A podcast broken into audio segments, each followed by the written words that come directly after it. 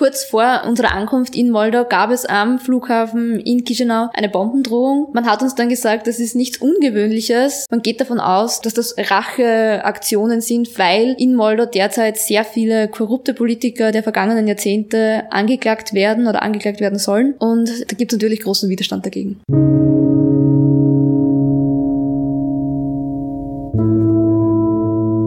Krieg und Frieden der Podcast zur Furche-Serie. Willkommen zu einer neuen Folge Krieg und Frieden. Mein Name ist Manuela Tomic, ich leite das Ressort Chancen und moderiere unsere Podcast-Reihe anlässlich des russischen Angriffskriegs in der Ukraine. Die Republik Moldau zählt zu den ärmsten Ländern Europas. Inflation, Krieg und die Energiekrise lassen das kleine Land vor dem Winter zittern. Unsere Gesellschaftsredakteurin Viktoria Schwendenwein war mit der Hilfsorganisation Concordia letzte Woche vor Ort und hat in der aktuellen Furche über Moldau berichtet. Und jetzt darf ich Sie in diesem Podcast begrüßen. Hallo Viktoria. Hallo. Viktoria, Moldau war bisher vollständig vom russischen Erdgas abhängig. Wie ist denn die Situation jetzt in Moldau? Können die Menschen überhaupt heizen? Also die Situation für die Menschen in Moldau ist tatsächlich sehr schwierig. Moldau hat über Gazprom bis zum 1. November zu 100 Prozent Gas aus Russland bekommen. Seit 1. November sind die Lieferungen zurückgefahren worden, die Lieferungen wurden gedrosselt. Man sagt offiziell aufgrund von technischen Schwierigkeiten bei Gazprom. In Moldau selbst geht man davon aus, dass das politische Gründe hat. Die Menschen greifen auf Holz zurück. Man muss aber dazu sagen, Moldau selbst hat nur etwa 11 bis 13 Prozent bewaldete Fläche. Das heißt, man muss Holz ankaufen. Dadurch steigen natürlich die Preise enorm. Hauptauslöser für die Energiekrise ist ja der brodelnde Konflikt rund um die selbsternannte Republik Transnistrien. Ich habe mit dem Journalisten und Ukraine-Experten Stefan Schocher über Moldau gesprochen in einem früheren Krieg und Frieden Podcast. Kannst du für jene, die sich äh, jetzt zum ersten Mal unsere Krieg und Frieden Reihe anhören, erklären, worum es denn in diesem Transnistrien-Konflikt geht? Also ich würde jetzt nicht sagen, dass der Hauptauslöser für die Energiekrise in Moldau der Transnistrien-Konflikt ist. Den Konflikt gibt es ja seit mittlerweile 30 Jahren. Auslöser des Konfliktes war die Auflösung der Sowjetunion und Transnistrien ist eine selbsternannte Republik, eine de facto Republik, die sich auch mehr oder weniger selbst verwaltet, die sich nach wie vor zu Moskau bekennt, eine prorussisch eingestellte Regierung hat. Dennoch steht das größte Kraftwerk Moldaus in Transnistrien und aufgrund der jüngsten Angriffe in der Ukraine wurde jetzt das Stromnetz ähm, zeitweise abgedreht, um hier auch gröbere Schäden zu vermeiden. Und man sagt, das Stromnetz selbst hat keine Störungen. Es kam trotzdem zu Blackout-artigen Stromausfällen in ganz Moldau. Das heißt, man ist ja schon stark betroffen. Moldau ist ja das ärmste Land in Europa nach dem Kosovo. Womit hat denn Moldau neben der Energiekrise noch zu kämpfen? Moldau ringt seit 30 Jahren um seine Unabhängigkeit.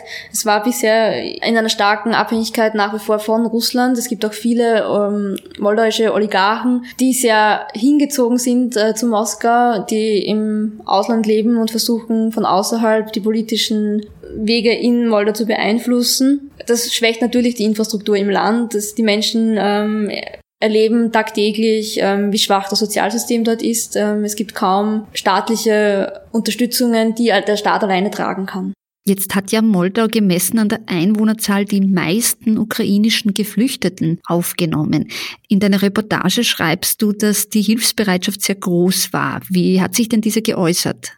Ich war an der moldauisch-ukrainischen Grenze in Balanka Seit Februar, seit Ausbruch des Kriegs, sind über diese Grenze ähm, etwas mehr als eine halbe Million Menschen aus der Ukraine geflüchtet. Ein UNHCR-Mitarbeiter hat dort an einer ehemaligen Bushaltestelle, die zu einem richtigen Ankunftszentrum ausgebaut wurde, erklärt, dass er eine Hilfsbereitschaft, wie er sie in Moldau gesehen hat, an anderen Kriegsschauplätzen dieser Welt so nicht kennengelernt hat. Die Menschen sind wirklich zum Grenzübergang hingekommen, haben die Ankommenden mit Essen äh, versorgt, ähm, haben sie aufgenommen. Also allein in der Kleinstadt Tudora wurden 27 Gastfamilien für ukrainische Geflüchtete gefunden.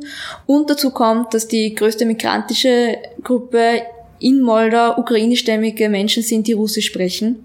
Das heißt, man hat auch hier schon von vornherein ähm, eine enge Beziehung. Viele sind auch bei ihren Verwandten dann untergekommen. Und dann gibt es noch die besondere Situation, dass der Grenzübergang Balanka sich nur ungefähr 50 Kilometer von der Hafenstadt Odessa entfernt befindet und viele, das mag jetzt kurios klingen, pendeln. Wenn die Situation sich ähm, verschärft, kommen sie nach Moldau.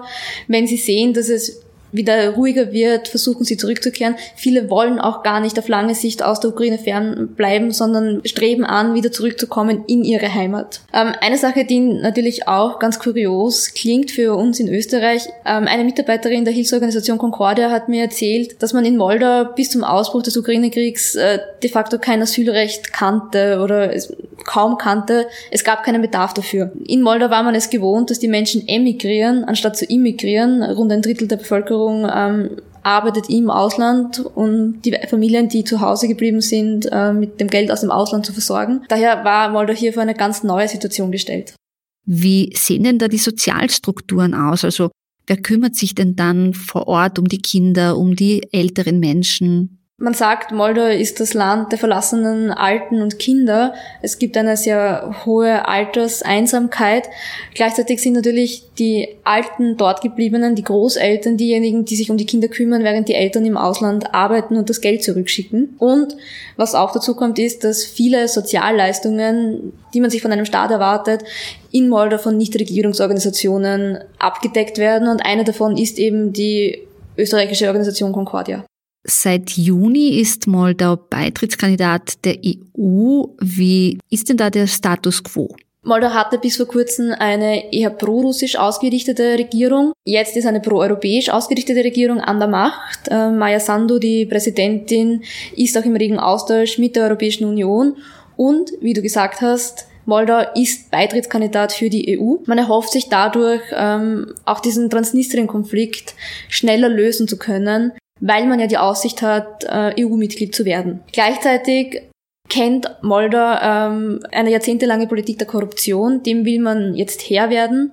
Kurz vor unserer Ankunft in Moldau gab es am Flughafen in Chisinau eine Bombendrohung. Man hat uns dann gesagt, das ist nichts Ungewöhnliches, das kommt dort äh, offenbar öfters vor. Es wäre jetzt naheliegend zu sagen, das ähm, hat mit dem Krieg im Nachbarland Ukraine zu tun. Scheinbar ist dem aber nicht so. Man geht davon aus, dass, dass das Racheaktionen sind, weil in Moldau derzeit sehr viele korrupte Politiker der vergangenen Jahrzehnte angeklagt werden oder angeklagt werden sollen. Und da gibt es natürlich großen Widerstand dagegen. Und was waren eigentlich deine ganz persönlichen Eindrücke vom Land? Du bist ja auch da herumgereist und rumgekommen. Erzähl einmal. Man bereitet sich auf so eine Reise ja immer vor und ich wusste natürlich im Vorfeld, äh, dass Moldau zu den ärmsten Ländern Europas gehört. Und ich war dann aber überrascht, dass die Menschen dort ähm, eine unglaubliche Aufbruchsstimmung an den Tag legen.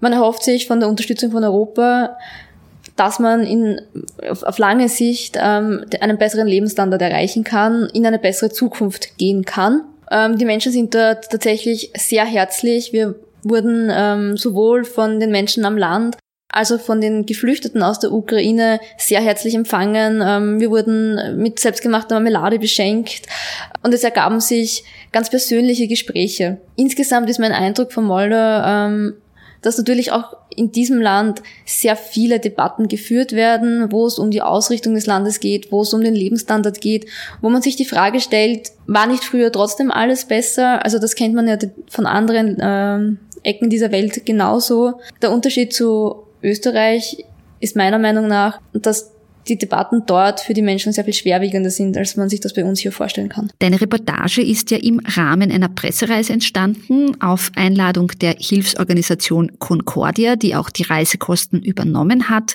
Die redaktionelle Verantwortung liegt selbstverständlich bei der Furche. Kannst du ein bisschen über die Arbeit der Hilfsorganisation vor Ort erzählen? Concordia ist ja die größte Nichtregierungsorganisation, die in Moldau tätig ist. Es werden 56 verschiedene Dienste in 46 Orten angeboten und die Organisation ist damit eine Stütze für das Sozialsystem in dem Land. Also ich, wir haben ja schon angesprochen, Moldau hat ein relativ schwaches Sozialsystem und ist eben auch angewiesen darauf, dass es solche Organisationen gibt, die sich darum kümmern, dass Kinder aus prekären Familienverhältnissen äh, aufgenommen werden, dass sie in ihrem gewohnten Familienumfeld aufwachsen können und trotzdem einen Zugang zur Bildung bekommen, dass Ältere nicht vereinsamen, dass man hier generationenübergreifende Projekte anbietet und natürlich auch, dass man den Menschen in dem jetzt nahenden kalten Winter ähm, unter die Arme greift.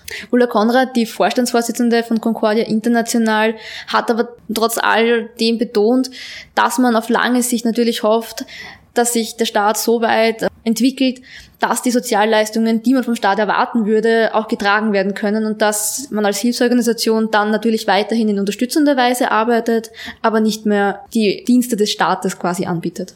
Liebe Viktoria, danke für das Gespräch. Gerne. Das war eine neue Folge der Furche-Serie Krieg und Frieden. Auf furche.at slash podcast finden Sie alle Folgen zum Nachhören. Möchten Sie die Furche abonnieren? Dann besuchen Sie uns doch auf furche.at slash abo. Und noch ein Hinweis in eigener Sache. Wir haben ein neues Podcast-Format. Es heißt Furche Feature. Sie finden es unter furche.at slash Chancen oder in der Podcast-Plattform Ihrer Wahl. Geben Sie dazu einfach Furche Feature in die Suchmaske ein. In der neuen Folge des Furche Features geht es um das Thema was kann die Wirtschaft für das Klima tun, anlässlich der UN-Weltklimakonferenz? Mein Name ist Manuela Tomic. Ich leite das Ressort Chancen. Schön, dass Sie dabei waren und bis zum nächsten Mal.